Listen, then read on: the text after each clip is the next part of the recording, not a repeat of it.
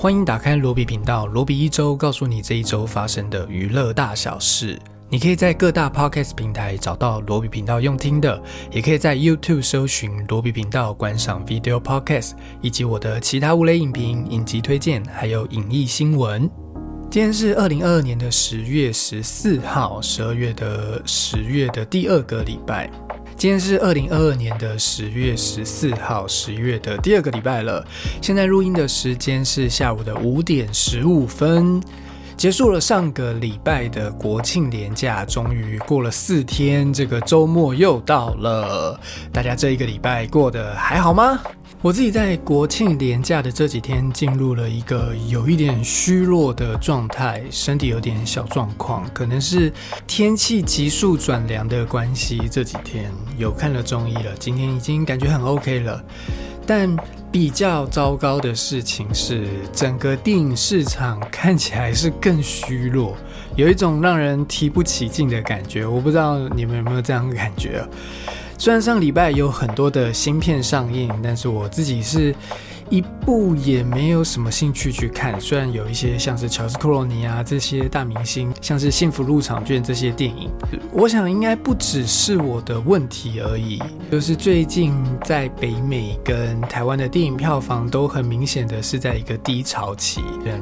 明明有许多有趣的新片，但是票房好像没有什么起色，甚至有些状况是比在疫情的时候还要惨的。我自己猜想了一下，嗯。我觉得蛮有可能的，是因为串流的关系，真的是会让人想要宅在家就好了。除非有什么那种真正的大片，很吸引你的电影，才会去电影院去看。像是听说，就是最近连续两个礼拜的北美票房冠军《微笑》这部电影好像不错看。但很多人，我想应该就跟我一样，想说等串流上线的时候再看就好了，不需要这个时候抢着进电影院去看，或者也可能是跟最近全球经济变得不好有关系、有影响，会不会是这样？大家的这种支出的欲望变低了。或者是因为经济的关系，所以电影业的投资也没有那么多能够吸引观众入场的电影，反而现在电影院里面有越来越多的这种经典修复上映啊，就是重新上映的电影。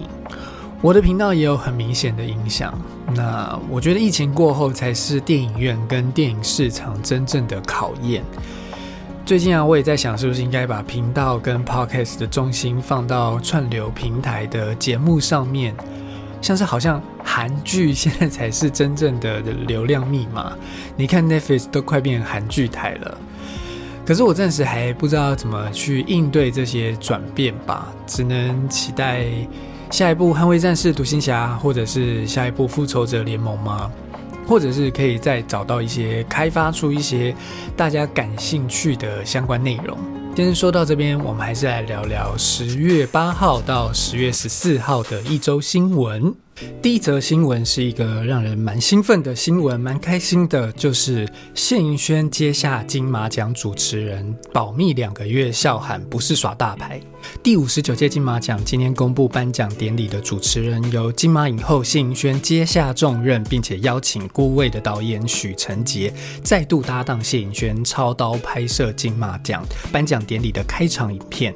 谢颖轩透露，先前就有接过邀约，这个主持人的邀约，担心无法胜任，所以就婉拒了。这回再次接到邀约，立刻就决定接下，笑说这次再不接，我一定会后悔。谢盈萱首度担任金马奖的主持人，坦诚既紧张又期待，因为对他来说是和演员工作很不一样的尝试。更谦虚的说自己除了会看完所有的入围电影之外，也会参考历届主持前辈的表现，以他们为目标。尽力的让所有入围者和观礼嘉宾感到宾至如归。他为此保密长达两个月，打趣的说：“我都说我在工作，我有很重要的工作，我不能够改时间。”表示自己不是故意搞神秘，不是耍大牌，但是我又不能跟别人说我在干嘛。至于他终于点头答应的关键，谢盈萱表示说：“我就想我这辈子就要结束了，这件事情会不会造成遗憾？我觉得我会。为什么我当初不去试试看？”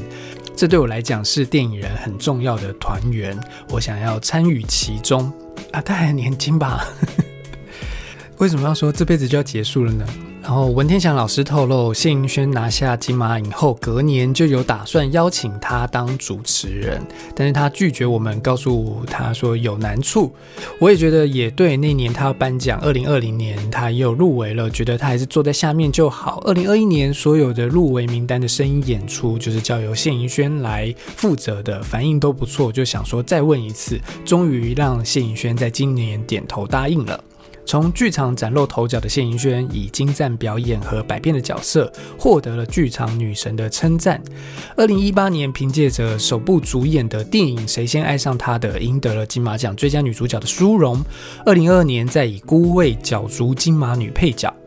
不止大银幕演技精湛，今年谢盈萱更以《熟女养成记二》《四楼的天堂》两部剧集，同时入围金钟奖戏剧节目的女主角奖。第五十九届金马奖颁奖典礼将在十一月十九日在台北国父纪念馆举行。好，这真的是一个让人很惊喜的新闻，然后没有想到会发生这样子的事情，也觉得蛮好的。起码我会想要在当天，就是非常想要的去看这个颁奖典礼。谢盈萱会有多好笑，然后又多大气，我相信他会主持的很好的，只要没有碰到什么临时太可怕的状况的话。好，呸呸呸！好，下一则新闻是《微笑》台美票房双夺冠，全球破三十二亿，《鬼笑》病毒式传播立大功。恐怖电影《微笑》蝉联台美双周票房冠军，全球票房破一亿美金。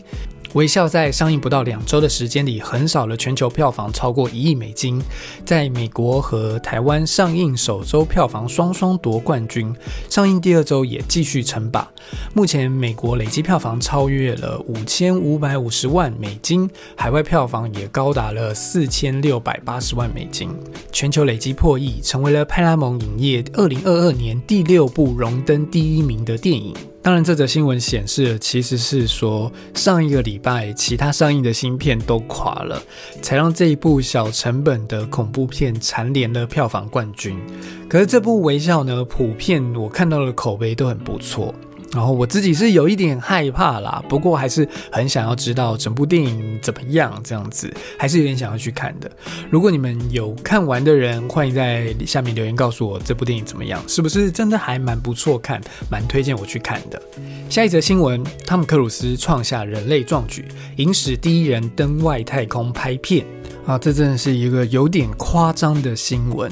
现年六十岁的好莱坞男星汤姆·克鲁斯日前普主演了《捍卫战士：独行侠》，再创影史新巅峰，打破全球票房纪录之后，近日盛传汤姆·克鲁斯正在和片商洽谈，投身一项史无前例的拍摄计划，就是远赴外太空实地去拍摄取景。如果顺利的完成这件事情的话，汤姆·克鲁斯也将会成为首位登上外太空的演员。汤姆·克鲁斯除了要能开飞机之外，现在还要能够上太空。根据外媒报道，在二零二二年的时候，就有盛传汤姆·克鲁斯跟美国太空总署 NASA、SpaceX 这些单位接洽，就是想要可以前往到国际太空站去拍摄电影。但是因为疫情爆发，所以导致计划的延宕。直到最近，环球影业接受访问的时候，又再度确认了真的有这样子的计划。透露要安排汤姆·克鲁斯演出真正的太空漫步。根据了解，这部电影拍摄的成本将高达两亿美金，汤姆·克鲁斯将会身兼制片一职，并且渴望获得三千万到六千万美金的惊人片酬。那目前阿汤哥正在拍摄《不可能的任务：致命清算》，等到全片杀青之后，就会正式投入体能训练，为日后登上外太空这件事情做准备。那关于这部电影详细的剧情啊、细节啊，还有拍摄的流程，还有什么时候会上映，目前都不得而知。所以说，阿汤哥真的还有什么办不到的？就是他完全不需要依靠电脑特效，就是什么他都要真的去做，真的是。太强了，他完全把演员这份工作这个职业哦拉到一个非常疯狂的境界，非常高的境界去。其他人真的会想说，当演员为什么要这样子折磨自己？为什么要这样考验自己呢？不能就好好的演戏就好了吗？好，就是好好演戏这件事情，可能阿汤哥在上一个世代的时候，可能他已经努力过了。那可能现在他就是想要做一些，嗯，真的没有人做过，真的更疯疯狂的事情，证明自己演员的价值吧。下一则新闻：超狂行销，看疯狂副作用就送你打漏毒。由抓狂美术馆的国际名导鲁本奥斯本第二度称霸坎城影展，拿下了金棕榈奖的电影《疯狂副作用》。上周末在北美上映的时候，美国片商使出了一个超狂的宣传新招，推出看《疯狂副作用》就能凭票跟免费打肉毒的活动，不仅噱头十足，更呼应了这个电影的内涵。不知道十二月九号在台湾上映这部《疯狂副作用》的时候，会不会也有类似的宣传活动呢？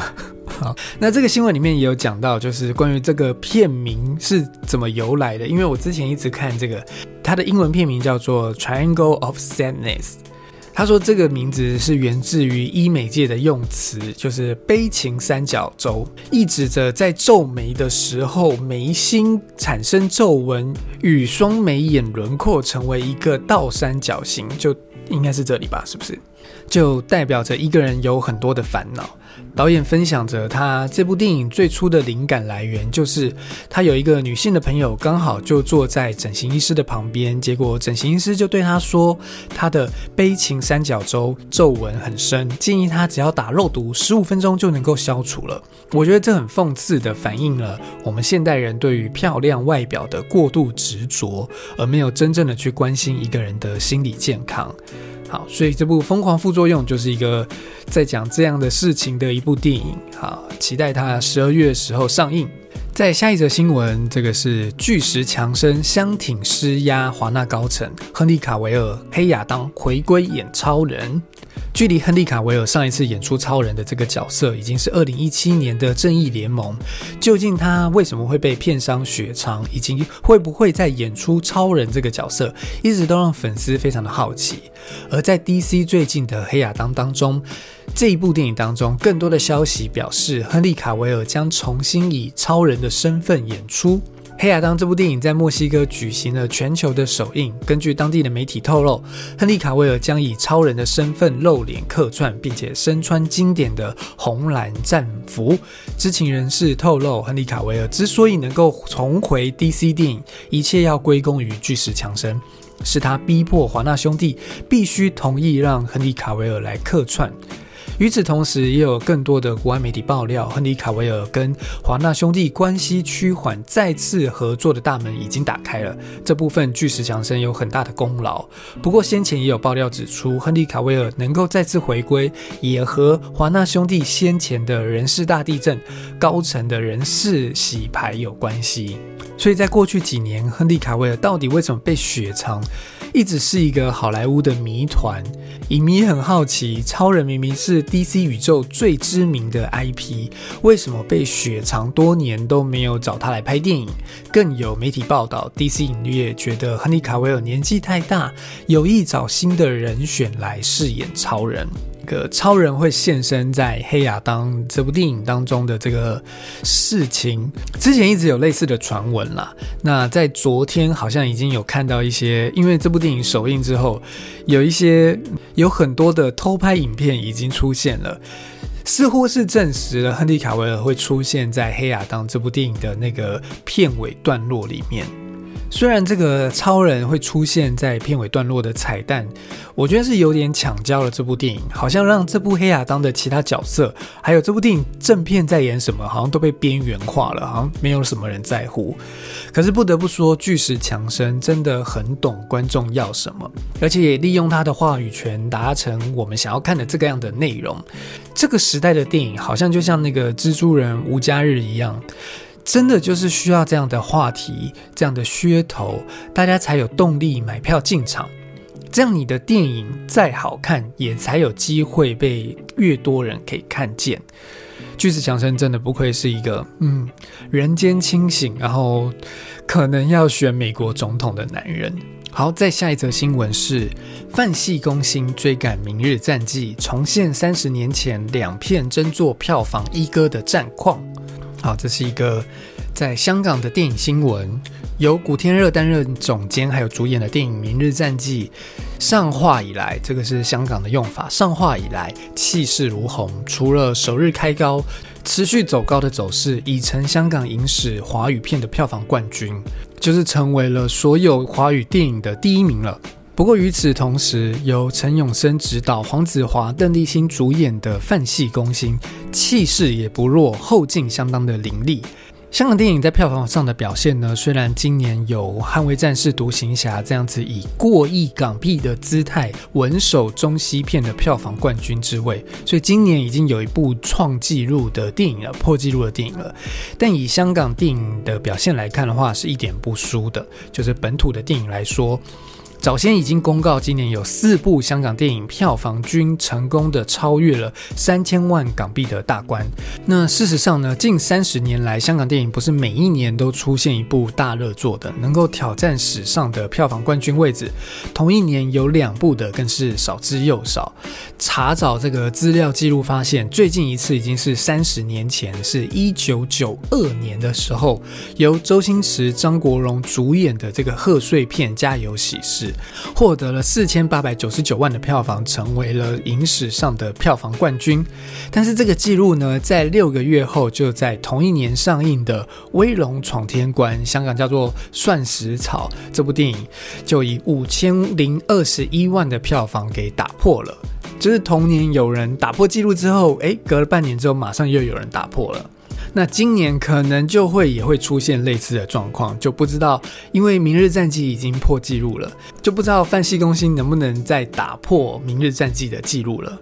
非常开心，香港的电影市场有这样子的景象。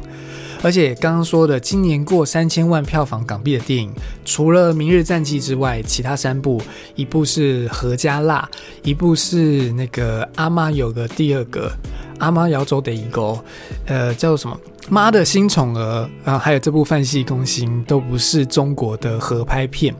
可见香港电影也在这个北上淘金的这个热潮慢慢退去之后，这个世代过去之后，又能够走出自己的一条路来。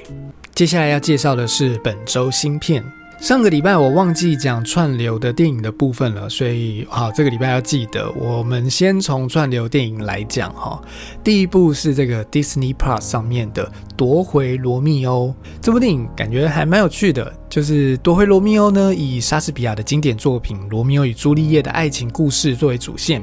并且添加了全新而且欢乐的元素以及桥段，并以朱丽叶的表妹同样爱慕着罗密欧的罗瑟琳。以第一人称视角为这个作品揭开序幕，所以就是换了一个视角来讲这个故事。故事发生在罗瑟琳发现罗密欧正在热烈追求朱丽叶，并感到伤心欲绝的时候，计划阻止这一段家喻户晓的罗曼史故事，并且夺回她的男人，是一个第三者的故事吗？从中作梗要抢回罗密欧的故事，嗯，挺新鲜，挺有趣的。OK。好，再下一部是 Netflix 的《猪来的新娘》，主角路易斯是一个活到三十岁，除了自己的妈妈跟三个姐妹之外，从来没有跟其他女人有过密切互动的男人。为了完成虎妈，就是为了完成自己妈妈临终的心愿，并且拿到属于他的那一份遗产，自封为万年单身狗的他，就找来了一个代理人妻，所以是一个猪来的新娘来帮帮忙。这个礼拜 Netflix 还上了一部旧片，叫做《换人杀侃侃》，嗯，好像也蛮有趣的，可以去看看。然后特别想要再介绍的就是 Netflix 这个礼拜有上了一个。影集吧，叫做《窥视者》，这个是美国恐怖故事的创作者 Ryan Murphy 编剧的这个电影的影集，然后是由纳奥米华兹主演的。我看了其他影评的介绍，好像口碑还蛮不错的。那这个影集呢，取材自骇人听闻的纽泽西州房屋窥视的真实事件。布兰诺克一家搬到了这个郊区，以为住进了梦想中的新居，谁料落入了活生生的梦魇之中。自称窥视者的神秘人士寄来了令人毛骨悚然的信件，而这个恐吓信只是一个开端，这个社区的各种阴森秘密也将接连浮上台面。这个预告片就是。看到这一家人搬到那个很漂亮的大房子里面去的时候，然后他们就收到了一封信，然后这封信就告诉他：“你们好，然后我一直在监视着你们，这样子就是跟你们说，你们搬进这个家之后就会一直被我给监视，这样子听起来就非常恐怖的一个开头。好，然后这个礼拜三的时候也会有《链巨人》这个日本动画的上线，而且是由我们的 MAPA 所制作的。再来讲院线电影的部分，第一部呢是这个《月光光心慌慌万圣节》，四十五年后影史最受好评以及最受到尊崇的恐怖电影系列，即将迎来史诗般的京剧结局。好，就是这个《月光光心慌慌》这个系列的大结局。罗莉·史特罗德将跟恶灵化身的麦克迈尔斯展开一场最终的生死搏斗，这将会是一场史无前例的终极大战。他们只能有一个人能够存活。影坛巨星杰米·里寇德斯再度回归，也就是那个《妈的多元宇宙》里面那个热狗手的那个女生。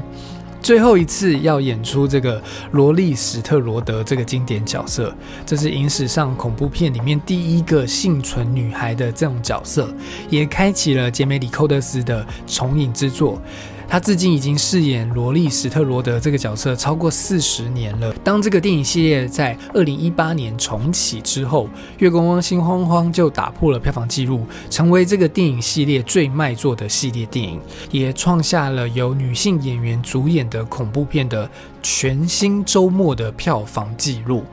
OK，就是这个系列的最后一集了，我想应该会有蛮多的影迷去欣赏的。下一部是一个日本电影，叫做《恋之光》。本片改编自秋新之的人气漫画作品，以四名性格背景截然不同的男女大生出发，点出了当代人对恋爱的烦恼、态度，还有多元价值观，进而探讨恋爱究竟是什么。这个从古至今已经被许多文豪、艺术家热烈思辨，并且作为创作全员的一个难题。闷骚不善交际的男大生，活泼开朗不拘小节的元气女孩，梦幻脱俗与外界格格不入的文艺少女，还有以抢他人男友为乐的美艳肉食女，他们之间除了有暧昧较劲之外，也不失同理和相惜。电影以清爽明亮的色调带来青春盛夏的活力。搭配主角们妙语如珠的恋爱研讨会，交织出一部节奏明快又充满魅力的哲学系爱情电影。这部电影的导演小林启一表示，现今社会正处于各种阴霾之下，因此希望这部电影能够让观众重拾活力，并且再一次相信爱情。当初看原作的时候，有好些地方都会让他感触很深。希望大家看完这部电影之后，也能燃起好想要谈恋爱啊这样子的心情。好的，下一部是一个韩国电影，叫做《人生真美丽》，它是由机不可失的柳成荣，还有《天空之城》的连金雅扮演一对夫妻档。这个故事呢，在讲说，这个誓言是这个老婆为了木讷的老公郑凤和孩子奉献了一切。某天，她发现自己时日不多，不知道该如何面对接下来的日子。她想要的最后的生日礼物，竟然是寻找自己的初恋。面对这样子荒唐的要求，她的老公就是这个郑凤，百般不愿，最后仍然陪着妻子踏上寻找初恋的这个旅程。总是争吵不休的夫妻俩，在旅程中想起他们曾经闪耀无比的过去，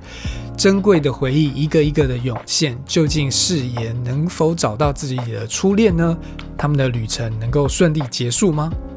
在下一部是一个日本电影，叫做《河畔小日子》。这是一部关于美食与小确幸的电影。海鸥食堂，还有当他们认真编织时，这两部电影的导演迪上直子执导的新片。这个导演的风格是低调却充满人味。这一次，他要改编自己的小说《河畔小日子》，讲的是一个人与人之间新形态的联系。不只是血缘，不只是友谊，没有共同目标的一群人，却能够激荡出最不一样的火花。这是属于热活世代的诗篇，是那种炎炎夏日吃着冰西瓜的时候能感受到的沁心凉。我不爱吃西瓜，所以我不知道这种感觉。一看到剧本就爱不释手的主角松山研一，搭配着各形各色、演技精湛的风格演员们，有世刚、有满岛光，还有吉冈秀荣等人，大伙凑在一起，就像是一个各不搭嘎的乐器，却意外的奏出恬静惬意的田园诗歌。在这个人情日渐淡薄的社会，人与人之间要如何感受到幸福，正是这部电影为此而生的。让你可以回到原点，找回生活的初衷，并且即刻的体会到温度，重新评估，进而修正生活的方式和工作态度，不被事物、环境、地点所束缚。迪尚直子用他最擅长的食物、美术、对话来表现，回应观众对于幸福究竟是什么的提问。这是一部看了会让人想要和谁一起吃饭的幸福电影。导演用简单的美食幽默描绘出小小幸福的瞬间。我一直思考着自己为什么要被出生。松山演绎的角色在面对生死之间，与一群乐天开朗的人相遇，但不是亲人，也不算是朋友。但认识了这些人之后，他开始感受到真正的活着。原来自己可以不孤单。松山演绎用他不温不火的朴实静谧的演技，让这部电影清澈透明，更加的升华。整个河畔可以作为人生的隐喻，总是不停的在生与死、幸福与不幸之间交错。这部电影我还没有看，但我看了很多的影评朋友们去看完特映之后，都蛮推崇、蛮推荐这部电影的，就有被感动到，所以有兴趣的人可以去找来看看。再下一部是《野马分鬃》。这是追平贾樟柯三度入围坎城影展的导演，中国导演魏书君改编自己人生故事的一个诙谐力作，那算是一个他的自传半自传作品。他用诙谐而崭新的诠释手法，描绘当代青年的迷惘以及面对现实的叛逆，被外媒大赞是对中国当代青年癫狂又讽刺的幽默写照。也被推荐为是近年最好的中国独立电影之一。那这个故事呢，我稍微介绍一下。环绕着这个主角左坤，是一个整天插科打诨的录音系科准毕业生。在他拿到驾照之后，他兴高采烈地买下一台破旧的二手吉普车，梦想着能够以内蒙古为背景的新戏开拍之后，能够驾车在草原上面自在地奔驰。谁料生活从此之后鸟事不断，不仅新戏拍摄有很多的状况，还成为了教授的眼中钉，与女友的恋情更是陷入了僵局。左坤这个主角也只得一心投奔自由，以车为马，开着吉普车，并且带带上他的小跟班，朝向那片令人向往已久的蒙古草原驶去。好，再下一步是一个法国电影，叫做《真实世界》，有一种好。吞忍满满的伤，主角菲利拼搏多年，在跨国企业争得要职，对工作全力以赴的他，正肩负着集团大量裁员的无情任务。在这个时候呢，他也枕边人伤心的提出离婚，独子的精神状况也亮起红灯，多年经营的美好人生，如今濒临破碎，钱多事多，离家却越来越远。